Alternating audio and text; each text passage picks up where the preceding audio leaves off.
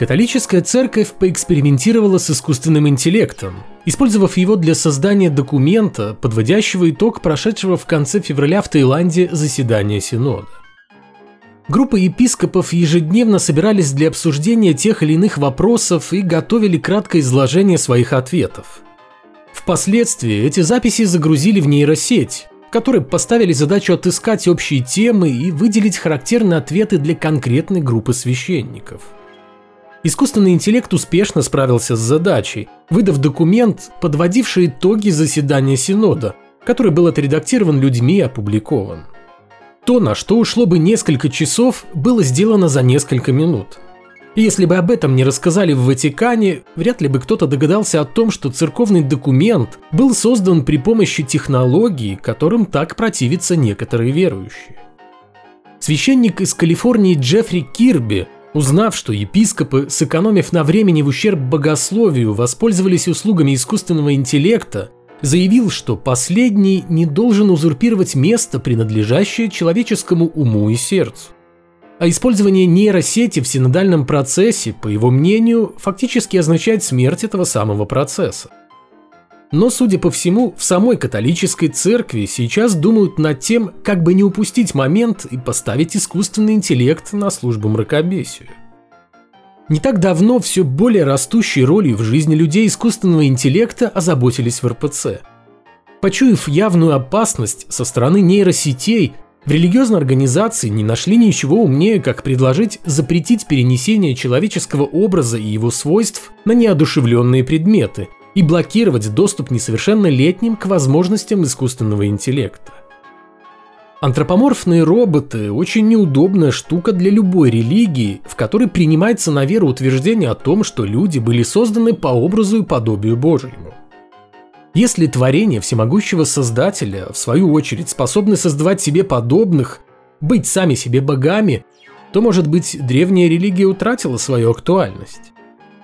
Возможно, религиозные организации, по примеру Ватикана, который создал собственную обсерваторию, до недавнего времени больше всего боялись открытия внеземной разумной жизни.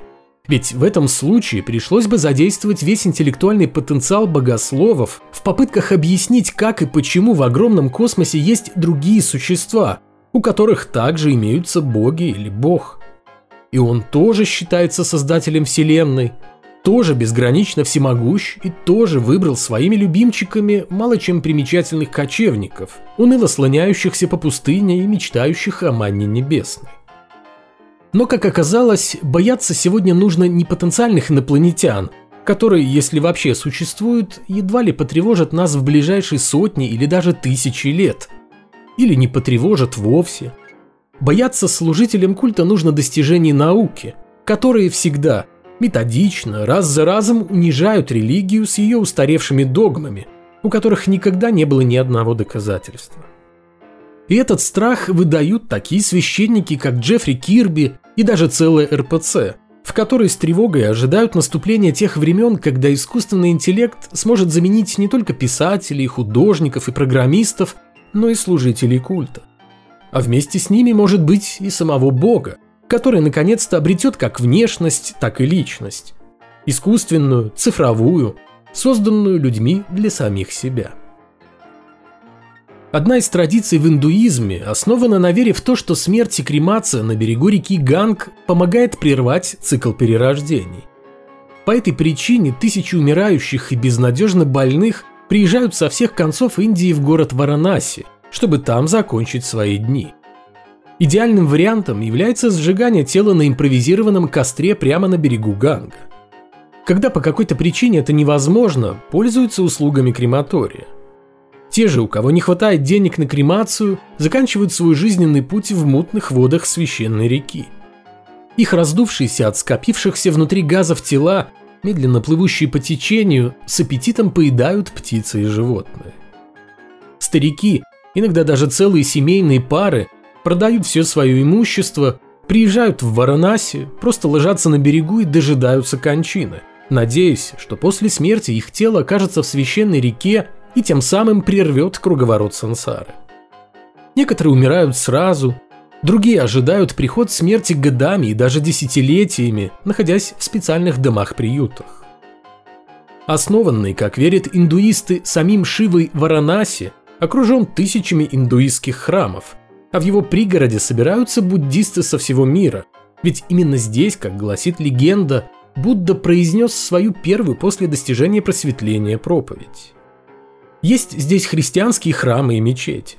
Но большинство по-прежнему едет в Варанаси, чтобы умереть. Наверняка кто-то видел ранее шокирующие кадры, на которых изображены те самые трупы с вывалившимися наружу внутренностями и ставшие кормом для падальщиков. Тех же водах, в которых плавают разлагающиеся тела и куда стекаются нечистоты, отходы предприятий и удобрения с полей, индус хотя бы раз в жизни должен совершить омовение. Последнее, к слову, происходит на тех же самых каменных ступенях, они называются кхатами, что и кремация покойников. Традиция есть традиция, и в этом году от нее также никто не намерен отказываться. Поток паломников в священный город не иссякает, а, как кажется, даже растет. Это другая культура, для нас во многом непонятная и местами даже шокирующая. Но в то же время она ничем не хуже и не лучше, например, практики выкапывания тел умерших, выдаваемых за святых, с последующим поклонением останкам и ожиданием от них великих чудес. В ноябре 2022 года на Афоне были обретены, а вернее просто выкопаны из могилы останки блаженного старца Дионисия. Он скончался в 2004 году, и с тех пор монахи монастыря терпеливо ожидали, когда в церковных легендах утвердится его слава как великого духовника. К тому же в церкви не принято обзаводиться священными реликвиями по горячим следам. Останки усопшего праведника должны какое-то время настояться, принять соответствующий вид. Такой, в каком предстали перед очевидцами вскрытия могилы старца Дионисия останки последнего. Почти истлевшей кости и полусгнивший череп – все эти находки монахи бережно извлекли из земли, как следует расцеловали и распределили по мешкам и пакетам. Совсем скоро в Афонском монастыре паломников начнут допускать к новой реликвии. Аналогичным образом поступили в конце декабря 2022 и в РПЦ, когда провели духовную спецоперацию по обретению на Смоленском кладбище Санкт-Петербурга мощей протеерея Михаила Союзова – арестованного в 1922 году за сопротивление изъятию церковных ценностей и умершего в том же году в тюремной больнице от цепного тифа. Теперь ценный духовный ресурс, останки протеерея, находятся в руках РПЦ, и одному только их несуществующему богу известно, как служители культа этим ресурсом воспользуются. Вероятно, это и есть та самая обещанная многими религиями жизнь после смерти. Духовная жизнь после смерти. Тем временем официальный аккаунт Министерства обороны Украины в Твиттере оскорбил религиозные чувства индуистов. Сделать это оказалось просто, как, впрочем, в случаях с верующими других религий. В этом плане все богомольцы похожи друг на друга, как две капли воды. Украинское ведомство разместило коллаж, на котором была изображена богиня Кали в образе Мерлин Монро. Ее юбкой на рисунке были черные облака, смешанные с дымом от пожара на нефтебазе. Первым не выдержало сердце старшего советника Министерства информации и радиовещания Индии, который поднял панику на весь интернет. Картинку оперативно удалили, но индийский чиновник ее снова опубликовал и долго еще после этого рассуждал о произошедшей ужасной атаке на индуистские чувства во всем мире. Вполне ожидаемо скандал, который в сущности и выеденного яйца не стоит, быстро перешел в политическую плоскость. Те, кто на канале давно, возможно, помнят, как я рассказывал о компьютерной игре, персонажами которой являются более ста богов и прочих персонажей мифологии различных народов, соревнующихся друг с другом в сражениях в различных локациях. Не буду указывать название игры, чтобы не делать ей ненужную рекламу. Боги эти, однако, в основном оказались с истекшим сроком годности, давным-давно переместившиеся в музей религиозных анахронизмов – Представители египетского, греческого, римского, скандинавского, китайского, пантеонов майя и кельтов. Однако есть и исключения в виде вполне себе действующих божеств, у которых все еще имеется довольно внушительная армия почитателей. Богиня разрушения Кали, бог огня Агни, пятый аватар Вишну Вамана, седьмой аватар Вишну Рама, бог мудрости Ганеша и другие – О них в наши дни вспоминают не только религиоведы. У богов в игре имеются различные варианты внешности. От суровых до почти что комичных. Так что поиздеваться, в хорошем смысле этого слова, над игровыми персонажами можно в волю. Видимо, дабы избежать обвинений в оскорблении чувств верующих, разработчики игры изначально старались включать в нее лишь ушедших на заслуженный отдых богов. В самом деле, кто обидится из-за возможности поиграть, например, за змея девяти ветров из мифологии майя, греческого повелителя смерти из загробного мира Аида, славянскую ведьму Бабу Ягу или даже лавкрафтовского Ктулху? Но создатели игры все равно просчитались. На них ополчились последователи индуизма – которым не понравилось присутствие в игре их богов и в особенности то, что игрок может ими управлять. Претензии коснулись в первую очередь таких персонажей, как Агни, Вамана, Ганеша и Кали. Образ последний в интерпретации разработчиков компьютерной игры возмутил индуистов, пожалуй, больше всего. Верующие оказались в шоке от откровенного наряда Кали, который они посчитали порнографическим. Хотя следует отметить, что исторически индуистскую богиню смерти всегда изображали, скажем так, с минимальным количеством одежды на ней. Президент индуистского сообщества Раян Зет потребовал удалить из игры индийских богов, однако получил отказ. Появилась даже петиция, в которой отмечалось, что создатели игры не видят разницы между верой, практикуемой большей частью человечества, и древними религиями, которые уже не в моде – это, между прочим, дословная цитата. Петицию с призывами бойкотировать игру поддержало всего 70 человек. Впрочем, позже к требованию индуистов присоединились и представители других религий – католики, буддисты и иудеи. Наверное, именно по этой причине игроки так никогда и не смогут воплотить в жизнь свою заветную мечту – сыграть за Будду, Иисуса или даже самого Аллаха. Позже разработчики внесли коррективы во внешний облик Кали, слегка приодев богиню.